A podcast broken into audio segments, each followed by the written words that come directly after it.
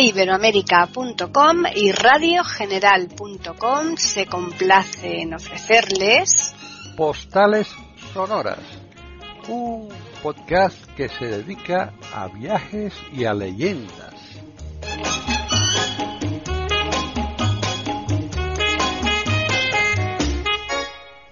Bueno, ya estamos en postales sonoras, cultura y leyendas un día más en iberoamérica.com. Soy Paqui Sánchez Galvarro y está conmigo Antonio Cuellar en Talavera de la Reina. O me parece que no, me parece que hoy no está allí porque yo eh, me pidió un traje de baño apropiado porque creo que iba a estar en algo que tenía que ver con agua, ¿no, Antonio? Pues sí, y, un chaleco salvavidas que es muy importante. Sí, hoy nos vamos a ir o estamos en Asturias bueno, ojalá. Yo sigo aquí en mi, ciudad, pero bueno, como con la imaginación se puede ir donde te da la gana, encima es barato, y encima no llevas el virus, ni te confinan, ni nada, pues nada. Nos vamos a Asturias. soñar es gratis, ¿eh? sí. Asturias a hablar de una prueba que empezó como una excursión de unos amigos y que hoy día es, si no la más, una de las más importantes citas del piragüismo mundial de descenso de ríos. Estamos hablando del descenso del río Sella o fiesta de las piragües, como dicen en Embable. ¿eh? Fíjate, qué maravilla, ¿eh? Pues sí, es, mm, se ha convertido en una... Bueno, este año no, claro. Es curioso, este año estamos hablando de eventos que no se van a celebrar. Pero bueno. Para que tú veas ¿eh? lo que, las cosas. Eh, hay que amoldarse a las circunstancias. Y yo después. Hemos hablado de la Feria de Sevilla, de los Sanfermines, ahora vamos a hablar de esto. Sí, sí, sí. Pero, eh, ¿tienen que ver algo estos descensos con los rápidos, Antonio? Eh, sí, hay trocitos que son rápidos. Lo hacen con dos tipos de barca. Uy, de barca, de, embarcación. Embarcación, sí. lo que entendemos por piragua, kayak, ¿eh? Y canoa. La canoa es eh, una embarcación más grande, es lo que hemos visto que usaban los indios en las películas, que acaba por delante y por detrás como con una especie de cuerno hacia arriba, no sé si me sé explicar. Es una barca, mm, las canoas, mm, eh, las kayak o piraguas son para dos personas, o una. Ajá. ¿Mm? Y esto mm, mm, pueden ir más personas. Eh, hay dos tipos de gente que va en esto, mm, gente que compite y gente que acompaña, ¿no? Familias y tal. Entonces, eh, hay trozos que son agua, hay rápidos y tal. Son 20 kilómetros de, camino. Pues esto que hoy es, un acontecimiento mundial, y digo mundial porque vienen piragüistas de todo el mundo. Esto empezó como una excursión de unos amigos el año 29, Dionisio de la Huerta, Alfonso Argüelles y Manés Fernández. Y, un doctor que era amigo de ellos, dijeron, vamos a hacer esto y tal. Y estaban en un, pueblo de Asturias, en Colla, y vamos a bajar por aquí, por el río Sella y tal. Bueno, pues se montaron allí y tal, fueron hasta Infiesto, tardaron un montón y tal. Bueno, se quedó ahí la cosa. Dije, no, pero esto hay que hacerlo más largo. Y eh, fueron de Infiesto a Arriondas. Bajaron 14 kilómetros, tardaron un montón de horas. Tardaron siete horas. Madre mía. Porque se les llenaba la piragua de agua. Y tenían que volcarla, ¿no? Y vaciarla. Tenían que volcarla, tenían que sacarla y volcarla y tal. Bueno. A todo esto entre vuelco y no vuelco, pues claro, había que reponer fuerza, se comían su bocadillito y tal. Bueno. Al año siguiente, el año 31, ya cogen y dicen, bueno, vamos a hacerlo ya mm, lo, que, eh, lo que es el recorrido actual, de Arriondas a Sella. ¿Mm? Y ya el año 32 se abre eh, a nivel, diríamos, provincial esta prueba y tal, eh, con piragüistas de, de Asturias, ¿no? O sea, a nivel provincial. Sí. Y ya se instaura el recorrido que, es el de ahora, que está flanqueado por un lado por el un tren de vía estrecha, lo que se llama GIFEBE, ferrocarril de vía estrecha, y una carretera. Entonces, el recorrido, eh, cuando estos amigos eh, iniciaron el recorrido por el río, iban otros amigos desde viéndoles con un autocar desde la carretera, cosa que hoy se hace también. O sea, el tren, diríamos, ese día se dedica a eso, a llevar la gente siguiendo la prueba y tal. Y eh, pues por la carretera la gente con sus coches va viendo la prueba y tal. Mm, y mm, ya en el año 35 empieza a ser a nivel nacional y lógicamente al año siguiente se interrumpe. Por lo que todos sabemos, nuestra guerra civil. Y se reanuda el año 44 con 11 palistas nada más. Y bueno, pues eh, ahí va tirando, va tirando, hasta que en el año 51 se abre a nivel internacional. Vienen portugueses, franceses e italianos. Y palistas, Antonio, palistas se supone que son los que van con los remos, digamos, ¿no? Sí, es que, a ver, mm, en 1960 eh, eh, la piragua estaba metida en la Federación de Remo. Sabemos que en Remo hay, yo no estoy muy puesto, pero mm, están lo que vemos de Oxford y Cambridge o lo que vemos en el País Vasco, las traineras, que son ocho remeros con timonel. O sea, cuatro remeros, cuatro remeros con un remo a un lado, cuatro remeros con un remo a otro lado, y una persona que va mm, con un eh, dirigiendo el timón de, la, de, esa embarcación. claro, Luego está lo que se llama esquife, que es una, mm, una barca más así, no es una piragua porque en la piragua vas metido dentro, aquí en el esquife vas sentado como en un banco y llevas tus dos remos, eh, luego están las piraguas, luego están las canoas, las piraguas de uno, de dos, de cuatro, o sea, y mm, todo eso mm, estaba englobado bajo la, Federación Española de Remo. Estamos ofreciéndoles aquí en iberoamérica.com postales sonoras. Y em, ahora llegaremos, pero vamos a ir por partes. Entonces, en, sí, a los piragüistas les llaman palistas porque el remo de la piragua o la pala son mm, un, palo, por decirlo así, que acaba en dos palas. O sea, como dos remos unidos. La persona lo coge con las dos manos y va dando una pala de la izquierda y una a la derecha. La verdad, yo lo hice una vez. Es complicadísimo y cansadísimo. Hay que tener una fuerza, ¿no? Bueno, eh, eh, mm, sí hay que tener un buen entrenamiento. Punto primero, yo en la piragua me sentaba fatal porque eh, hay que ir casi en escuadra y yo esa postura no la he podido hacer casi nunca por problemas de los isquiotibiales, o sea, de los músculos detrás del muslo. Eso que cuando te agachas te tira por detrás. Bueno. Y además para los ciegos, pues esto fue una cosa que hicieron en un pantano de aquí entre peñas, deporte para ciegos y tal. Y como a mí me gusta mucho todos esos temas, pues hubo una navegación en un barquito de vela, y luego esto, y me, metí y las, me, mm, las pasé mal y les puse pegas. Porque es que para los ciegos esas palas no están en el mismo plano, ¿me explico? O sea, si tú pones eh, ese artilugio en el suelo, una pala te quedaría plana y la otra elevada en un ángulo de 45 grados, ¿me explico? Pero eso para, para que, en el golpe coja más agua, ¿no? Arrastra más agua. cuando tú haces para un lado y para otro, eh, no lo haces exactamente en el mismo plano. Entonces están mm, giradas sobre ese eje de, mm, del palo central para aprovechar bien la palada.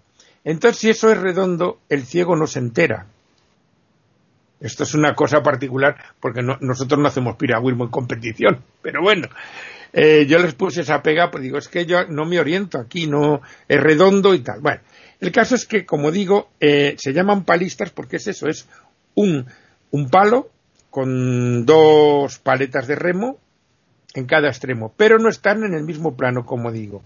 Están en un ángulo de 45 grados para que en esa inclinación que hacen al, al porque eh, diríamos, tú te pones con la pala delante de la cara, con el, palo delante de la cara, y te queda una pala a la derecha y otra a la izquierda. Entonces, inclinas hacia la izquierda y empujas hacia atrás, inclinas hacia la derecha, o sea, hay que ir de izquierda a derecha, izquierda, tanto en la piragua como en la canoa. ¿eh? Y la verdad es que es un esfuerzo, claro, tienes que tener unos brazos. Unos brazos tremendos, vamos. Tremendos, y, a lo mejor después con unos callos en, los, en, las manos al final que no te digo nada, con heridas, seguramente. Me imagino, me imagino. Y bueno, pues como digo, en 1951 se internacionaliza el asunto, vienen portugueses, italianos y franceses. En 1955 mm, viene una representación cubana todavía de la Cuba de Batista, estamos en 1955, y diríamos mm, son los primeros que vienen del otro lado del charco. En 1960 mm, se consigue, este Dionisio Huertas estuvo detrás de, ello, que se separara la Federación de Piragüismo, o sea, el piragüismo, de, de la Federación Española de Remo. O sea, que diríamos que la Federación, mm, eh, hay una federación solo de piragüistas. Eh, Mm, eh, para la gente que siga el deporte, nos hemos llevado varias medallas a nivel olímpico en este deporte. Estamos hablando de aguas mansas, ¿eh? porque a nivel olímpico no se hace este tipo de, descenso. Se hacen aguas mansas. Un tal David Cal, de ahí de Cangas de Morrazo. Es campeón, campeón mundial. Sí, sí, y medalla olímpica. Entonces, eh, mm, me refiero que es un deporte que nos ha, nos ha dado varios, y también una pareja de Herminio Menéndez y otro que no me acuerdo, de Asturias precisamente, a nivel de parejas también ha conseguido triunfos y tal, en los años 90. Pero eso es a nivel mm, de competición mundial o olímpica que no es como esto. Esto es mm, descenso de aguas más o menos bravas porque bueno, vamos a situar que a veces hablamos de cosas conocidas, o sea, que damos por sabidas y nuestros amigos de fuera de España pues dirán, ¿estos de qué hablan? a ver, estamos hablando de la región de Asturias o comunidad autónoma de Asturias o como lo queramos llamar. Esta zona de España está en el mar Cantábrico, entre el mar Cantábrico y la parte norte de la cordillera Cantábrica, entre Galicia, que la tiene al oeste, y Cantabria o Santander que la tiene al este. Aquí los ríos son muy caudalosos pero muy cortitos porque está el mar muy cerca. Entonces son ríos caudalosos, rápidos, porque eh, diríamos van, no, hay llanura casi, van muy rápidos al mar. Y en ese escenario es, una zona de España verde, eh, la podríamos comparar a, pues yo que sé, a zonas de, la Bretaña francesa o, zonas de... es una zona muy minera, podría ser como Gales, por ejemplo. O sea que no es lo típico que se piensan por ahí del sol y esas cosas, no, es otro tipo de España, muy bonita, pero no es lo típico que... porque es que aquí, eh, aunque se venda un tipo de cosa, tenemos mucha variedad, mucha variedad. Y bueno, pues como digo, estos ríos son rápidos y, caudalosos, porque es una zona donde llueve con bastante asiduidad a lo largo del año. Y pues ya digo, lo que empezó siendo una excursión de estos amiguetes con esas peripecias de vuelca a la barca, sale otra vez y tal, pues se ha ido convirtiendo mm, en un acontecimiento absolutamente internacional eh, como digo, si no es la cita más importante, es de las más importantes de aguas bravas mm, del mundo.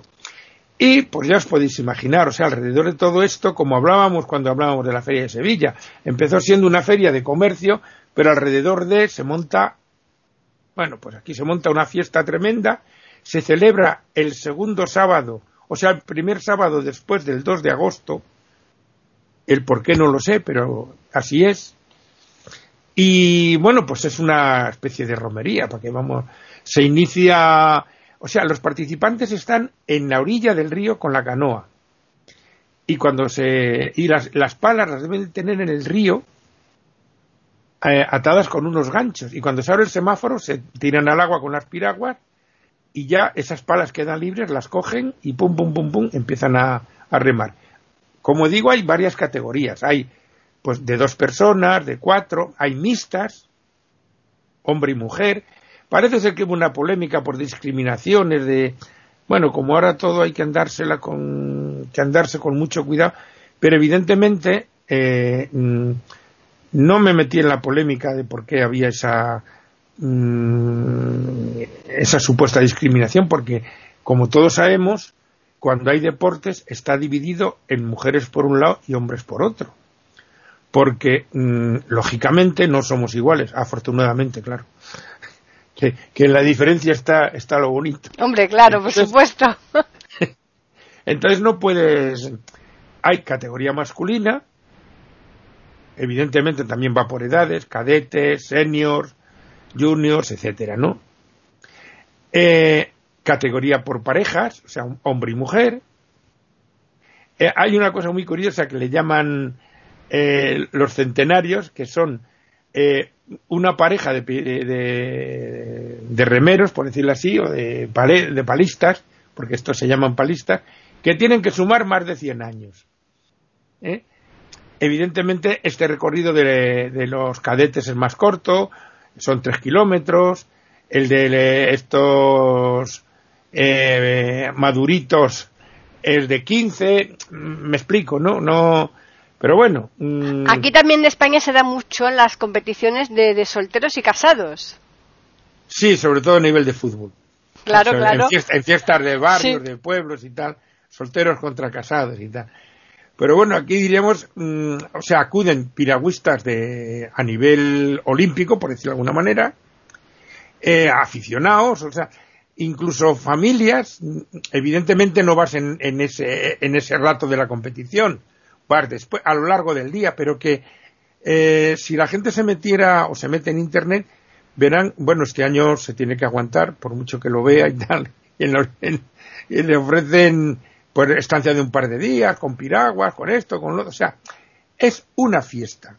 Evidentemente también es gastronómica, porque aquí en España no podemos hacer nada sin comer, bueno, en, casi ningún sitio, porque según los últimos estudios de la Universidad de Hanfenhumben, si no comes te mueres porque han llegado a esa conclusión los sabios y esas cosas. pero es que en Asturias además se come extraordinariamente bien. Estamos ofreciéndoles aquí en iberoamérica.com postales sonoras. Bueno, eh, acaban la fiesta, eh, vamos a decir, claro, cuando uno comerá lo que le dé la gana, pero lo tipicorro, por decirlo así, lo, lo clásico, seguro que para los participantes y es una fabada que para la vamos a explicar porque volvemos a lo mismo. Para nosotros está muy muy requete sabido, pero para mucha gente que nos oye de fuera no. La fabada, bueno, las faves, en principio son una especie de habichuela o judía grande, alargada, es, no, no es la típica arriñonada pequeñita, es un poquito más alargada y por supuesto bastante más grande. Porque luego, por ejemplo, en Segovia, en un pueblo de Segovia se llama La Granja, hay lo que llaman judiones, que eso sí que es como la judía pequeña en grande, pero la fave no, la fave es más alargada. Entonces, eh, el, guiso típico, lo que es la fabada, porque sería la judiada, por decirlo de alguna manera, es mm, morcilla, chorizo, tocino, o sea, cosas light, ¿no? que con un plato de esos ya quedar bien. Y luego de postre, arroz con leche, que es un postre típico de Asturias, aunque se toma en toda España, pero allí es muy típico. Lo hacen, el arroz con leche, eh, lo puedes hacer más caldoso o menos caldoso, y en Asturias lo suelen poner para arriba con azúcar quemado, caramelizado, con lo cual está, pues bueno, esto es lo típico, pero mucha gente pues lleva sus bocadillos o tal, o sea, eh, como digo, es una competición para unos y una fiesta para la mayoría, que no participa como competición. Hay varios trofeos, ha habido, hay una, mm, ha habido gente que lo ha ganado tres, cuatro, cinco veces, pero hay una palentina, Mara Fernández, que lo ha ganado 22 veces. Ojo, ¿eh? 22 veces. Madre mía, eso es un mérito, ¿eh? tremendo. O sea que eso significa hacerlo con 18 y acabarlo con 40, más o menos, porque más, mucho más, menos edad no puedes. Porque para participar tienes que llevar unos dos meses, para participar como competidor, ¿eh? Tienes que llevar dos meses como federado, como, diríamos como, no vamos a decir profesional en el sentido de, mm, de cobrar, sino como experto más o menos en ese, o sea, no puede llegar, me, me voy a apuntar, oye usted, no, yo es la primera vez que me monto en esto. No, usted no. Porque es peligroso, lógicamente. O sea, eh, muchas veces las piraguas se ponen boca abajo. O sea, tienes que llevar tu, tu chaleco, por eso decía yo que el traje de baño sí, pero el chaleco es muy importante, y un casco. Porque te puede dar un coscorrio con alguna piedra del río. Entonces, muchas veces, y la gente que lo haya visto, las piraguas se ponen boca abajo. Entonces con las palas y tal hay que darle la vuelta y... O sea, que no puede ir allí uno con alguien, ah, ya me monto. No, oiga, mire, usted... Que luego hay gente que va en familia y es la primera vez, sí, pero ya le ponen en trayectos fuera de la competición, por supuesto, porque serían un peligro para los demás.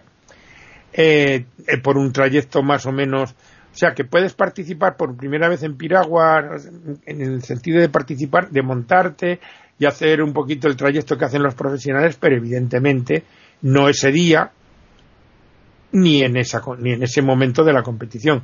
Son 20 kilómetros, ¿eh? De, desde Arriondas de, descenso. De descenso, desde Arriondas arriba de Sella. Mm, que sale ese puente famoso con esa cruz de piedra, unos arcos así en, de medio punto, un puente muy bonito que hay. Sí Además que, además que el Sella es, aunque no tenga nada que ver con esta tertulia, es también muy muy famoso por la pesca del, del salmón más grande, ¿no? Eh, todos los años hay una el campano el salto sí, sí, sí, bueno pero en el Sella y el más ríos o sea sí pero que te, eh, quiero decir da la casualidad que aquí en, el Sella también se da. Sí sí sí sí. Mm. es es un río salmonero para entendernos y sí, el, el, el, primer salmón que se coge, el más grande, le llaman el campano. Bueno, vamos a aclarar también otro, otro término. El campanu, que sería el campano. En Asturias, mm, donde se inicia, diríamos, la reconquista, porque dicen los asturianos que España es Asturias, el, resto, el resto de España es terreno conquistado. Eh, vamos a aclarar aquí para nuestros amigos que no son de España. Aquí vinieron los, los musulmanes en el 711. No vamos a decir por qué, porque hay muchas historias sobre eso. Y mm, eh, invaden más o menos, eh, cruzan el estrecho y se hacen con la península en cuatro días. O sea, mm, cruzan por el estrecho de Gibraltar y en siete años se plantan en Asturias. Estamos hablando de mil kilómetros aproximadamente. Sí, sí, sí. Eh, no hubo mucha resistencia porque eh, la gente no estaba conforme con los godos, con la monarquía goda que había entonces. Los godos eran una tribu de los bárbaros aquellos del norte, de visigodos, vándalos, alanos, eh, y toda esta gente, ¿no? Y pues vieron que venía esta gente casi como una liberación, con lo cual no hubo mucha resistencia, que se hicieron con la península en cuatro días. Mm, a, pesar de lo que pensamos ahora de los musulmanes, pues eran bastante tolerantes con, la gente que no pensaba como ellos y dejaron practicar la religión cristiana. ¿Mm? Entonces, eh, el avance de, de, esta gente se frena en Covadonga. Un poco más y, y, les tiran al mar, porque Covadonga está en Asturias la Virgen de Covadonga, la Santina, como llaman ellos. Ahí se le, se le rechaza y a raíz de ahí pues empieza a reconquistar el, resto de España. Entonces, mm, en Asturias no es un idioma, pero es un dialecto. El bable, claro. El bable. Sí. Pero mm, esa mm, se extiende ciertas modalidades o ciertas, es que no sé cómo explicarlo, ciertos modos lingüísticos de esa lengua se extienden hasta el norte de Extremadura. Por ejemplo. Pero ahí es el castúo. En Eh, Extremadura. no, eso es más abajo. No, no, no, eso es más abajo. Más eh, pero en el propio Extrema, en toda Extremadura se habla el no, castúo. no, no, no, es que hay dos, hay dos cosas. Es el castúo, ¿Mm? que es en Badajoz. ¿Mm? Yo te estoy hablando, diríamos, del, del Tajo para arriba. Ya. ¿Eh? Del río Tajo para arriba. Eh, por ejemplo, voy a, voy a decir ciertas. mm, En Asturias dicen esti burro, no este burro. ¿Eh? En Asturias terminan muchas palabras en U. Serían a lo mejor U, más pero, me- pero es que burro. también, también, claro, pero te dicen esti, no este.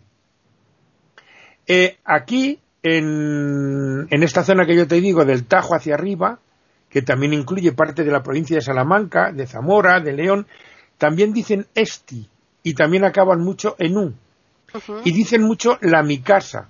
Ah, no claro, sí, casa. sí, sí, sí. El, el- el ¿Eh? posesivo lo ponen, lo intercalan ahí Sí, entre el... eh, sí, ponen, el ponen artículo y- el nombre. antes del posesivo, sí.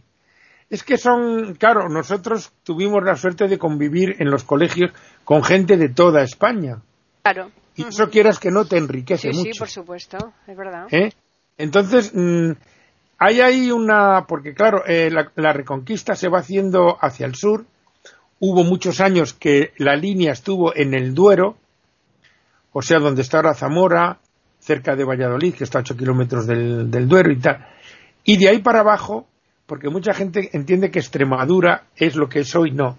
Extremadura, nos estamos yendo por las ramas, significa extremo del Duero, o sea, más allá del Duero que incluía lo que es Salamanca, lo que es Ávila, lo que es Segovia y tal. Bueno, eh, mm, entonces eh, esto ha venido todo por el campano, que ya digo Para que, tú veas eh, vueltas, ¿eh? Sí. Eh, por ejemplo, he dicho la fiesta de las piragües, porque mm, el- el- en vez de piraguas dicen piragües, dicen patatas, dicen patates. ¿eh? Como digo, no es un idioma, pero es un dialecto que se llama bable y se habla en Asturias. Parece ser que hay un himno mm, del Sella y antes de la competición se recita un poema que escribió este Dionisio de la Huerta. O sea que tiene su ritual, ¿no? Tiene su ritual. Y yo no he estado, pero debe ser una fiesta, pues eso, aunque también digo una cosa, ¿eh? cuando las cosas se masifican, a mí ya me empiezan a, a, a repeler un poco, porque ya no por el tema de hoy del COVID y esas cosas. No, ya ves más comercio que otra cosa, más que... que- No, y, y- y ya aglomeraciones con, con los peligros que traen, adulteraciones. Eh, lo he comentado ya más de una vez, eh, eh, pues con los enfermines, con la Feria de Sevilla, todas estas, las fallas, está muy bien que la gente lo conozca, pero yo creo que esta mm, pandemia o engañemia, uy, ya se me ha ido. Bueno, esta cosa que nos están, que estamos sufriendo, pues a lo mejor nos hace reflexionar sobre ciertas cosas. Y, y bueno, pues a veces mm, nos va a venir bien en el sentido siguiente, de que va a haber que regular la cantidad de personas para ver ciertas cosas y quizás sí, mm, aunque nos parezca mentira y se pueda encarecer, pero a lo mejor lo disfrutas más y lo, lo ves mejor porque mm, cuando hay esa cantidad de masa que, que- que- que es que no vas, es que te llevan. Sí. Es como cuando el metro a las 8 de la mañana que no, no entras, te meten. Te meten, claro, y si no, si vete a Japón, que allí están los... llegas- a creer en la ingravidez. Pa' dentro. en Japón están esos tiarrones con los guantes esos blancos que, vamos, te meten un empujón y, y Bueno, vamos. pues mira, el año pasado estuvo mi hijo en Japón. Bueno, vosotros también Nosotros también, por eso los conocemos, lo hemos visto. Pues, pero es que lo que me comentó mi hijo a- a- a- con este lío de las mascarillas, porque yo soy muy recio a ponérmela, es que la gente que va con gripe o constipada se pone las mascarillas, fíjate, eso aquí ni, ni, ni era ni imaginar, para no contaminar a los demás. Precisamente por el hacinamiento que tienen en, en estas en, el metro. Bueno, aquí también ocurre. Bueno, es que en Japón, en Japón te voy a decir una cosa, no porque estén constipados, ellos hay una grandísima mayoría de la gente, los japoneses van todos con mascarillas, ¿eh? Eh, y ellos lo hacen pues porque mm, precisamente eh, tienen tienen miedo a, que la, gente que no va con ella les pueda contagiar. Y entonces mira que hay limpieza por doquier pero desde luego no pero no no no no te equivoques. La mascarilla no es para que no te contagien es para no contagiar tú. O sea me explico sí. Eh, es que hay mascarillas las que usamos nosotros normalmente eh, que es la que llaman quirúrgica, es lo que te pones para no expandir tú cuando hablas, pero no te protege a ti de los demás. Sí, eh, pero hay, las hay con doble efecto. Sí, las hay de ida y vuelta, por decirlo de alguna manera. Exacto. Sí, Entonces, esta gente se la pone eh, cuando, mm, bueno, aquí lo que hacemos, por ejemplo, cuando estás constipado, muchas veces no se hace, porque ya sabemos cómo están los trabajos y tal, pero por ejemplo, cuando los niños están enfermos no se los lleva al colegio, a la guardería ya no por ellos, sino porque no contaminen a los demás. Y eh, a lo mejor ahora se empieza a mirar un poquito más ese tema y tal, pero que, mm, que a lo que voy, que eh, estas masificaciones tremendas que hay de turismo tipo Venecia en verano, como yo vi en Dubrovnik, que era tremendo aquello, era una cosa, eh, pues a lo mejor con este tipo de, de situación se empieza a regular un poco y, y hacer aforos más pequeños. Sí, más limitados. Claro, y en vez de estar todo el día, pues lo ves, te largas y se acabó. y, limitas el tiempo y tal. Y ya digo, hombre, aquí es al aire libre, es en el campo y tal, pero claro, todo el mundo quiere estar en las orillas para verlo. Porque si estás lejos, hombre, a lo mejor desde montes y tal, con prismáticos, lo puede. Pero que eh, las aglomeraciones a mí no me. A lo mejor es porque yo me voy haciendo mayor, pero no me gustan mucho. Y este tipo de cosas es lo que trae. Y bueno, pues esta es la. Bueno, pero ha estado muy, muy interesante el tema este de las piraguas y sobre todo de cara a las personas de, Latinoamérica, que aunque allí también existen, seguro, eh, esto, porque yo me acuerdo que yo en Argentina estuve en unos rápidos. Mm, bueno, tienen un rapidillo, pero se llama Iguazú. no sé en canoa cómo sería eso.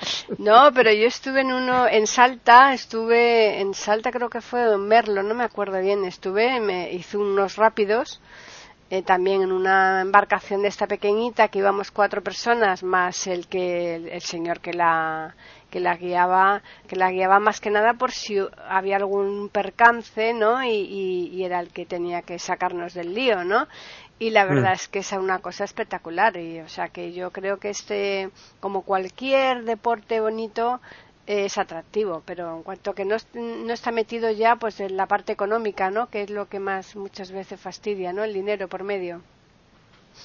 Hmm. pues sí adultera el dinero adultera todo como veo el poder por ejemplo está lo siento pero nos oye mucha gente pero me importa tres narices el poder está podrido como, como podemos ver en cualquier informativo, y me da lo mismo aquí porque hay quien se las da. Por, por ejemplo, el otro día oí, con el lío que tenemos ahora con nuestro rey emérito, que no le dejarían entrar en Suiza porque en Suiza no entra gente que. Suiza nos volvemos a ir de barrio. A mí es un país que me cae fatal. Lo siento por los suizos, pero un país donde es el refugio del dinero de todos los sinvergüenzas de este mundo, y para eso no tienen reparos, pero si luego el sinvergüenza se quiere exiliar allí le dicen, uy no, aquí esta gente no viene, solo viene su dinero. Bueno, pues un país con esa mentalidad, pues. Pero vamos, que sí, que, eh, cuando el dinero entra por medio, también te digo una cosa, a veces las cosas gratis no se valoran, ¿eh? No, en muchísimas ocasiones. Basta que sea, que a veces hay que, poner un precio, aunque sea simbólico, Efectivamente. para que la gente empiece a valorar las cosas. Efectivamente, eso es ¿Eh? así de También hmm. eh, hay que tener un, hay que tener ahí un equilibrio, hmm. porque muchas veces no se valoran las cosas como Totalmente. Bueno, pues vamos a dar los datos de cómo contactar, que es el correo que es, y el Twitter, que es eiberoamérica, con las iniciales EI y la A de América en mayúsculas. Y ahora ya, pues para la próxima semana vamos con la música. Sí, la próxima semana nos toca música. Ya veremos a quién. Eh, a lo mejor tenemos francés, pero en español. Ah, muy bien, muy bien, perfecto. Genial. Con nombre italiano. bueno, yo no digo más. No digas más porque ya estás diciendo demasiado, ya estás desvelando mucho. Pues muy bien, vamos a decirles a los oyentes que nos pueden escribir a postales arroba eiberoamerica.com y también pueden hacerlo al Twitter que es eiberoamerica con las iniciales e, I y la A de América mayúsculas. Muy bien, y a los oyentes recordarles que les esperamos a todos, sin falta, el próximo jueves aquí en iberoamerica.com para ofrecerles un nuevo podcast de postales sonoras, cultura y leyendas.